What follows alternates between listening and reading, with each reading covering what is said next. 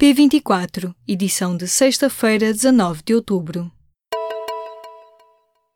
O general José Nunes da Fonseca é o novo chefe do Estado-Maior do Exército. Foi anunciado nesta sexta-feira. Substitui Rovisco Duarte, que saiu do cargo na sequência da polémica em torno do assalto aos paióis de Tancos. O primeiro-ministro António Costa afirmou esperar que cumpra lealmente as suas funções, como qualquer servidor público.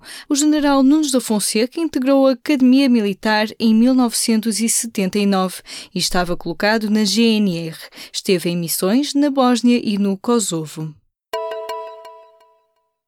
O primeiro-ministro António Costa deu oito dias aos ministros das Finanças e do Trabalho para mandarem apurar as razões que explicam a discrepância entre o número de candidaturas ao programa de regularização de precários e os pareceres favoráveis dados até agora. O total de candidaturas foi atualizado e já ultrapassa as 33 mil pessoas, mas até o momento houve apenas 13.594 pareceres favoráveis. Entretanto, no que toca às nomeações no governo, o novo ministro da Economia não vê compatibilidade por ser casado com a presidente de uma associação ligada ao turismo, mas Pedro Cisa Vieira diz que pedirá escusa em decisões que digam respeito à associação onde a esposa trabalha.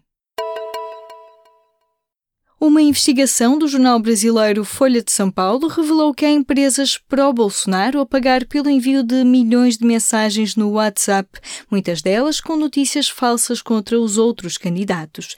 Em resposta, o Partido dos Trabalhadores pediu a impugnação da candidatura de Jair Bolsonaro.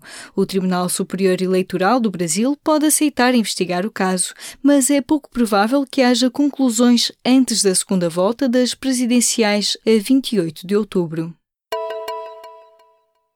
Cerca de 22 mil professores em Portugal acham que tomam medicação a mais e há também 9 mil docentes que dizem estar preocupados com o seu consumo de álcool ou drogas. A classe recorre a estas substâncias como uma forma de doping para aguentar o ritmo de trabalho, é o que conclui um estudo da Universidade Nova de Lisboa, encomendado pela FENPROF.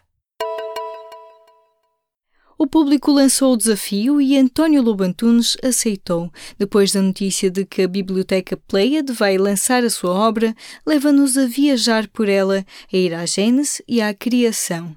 Leia a entrevista na edição do Y desta sexta-feira ou em público.pt e ouça ainda os nossos podcasts. Esta semana, o Fogo e Fúria debruça-se sobre as eleições norte-americanas. No Poder Público, os nossos editores fizeram uma análise ao orçamento do Estado e no reservado ao público, falamos com os autores do podcast Histórias de Portugal, de Saudade e outras coisas, que vai passar a ouvir em breve em público.pt/podcasts.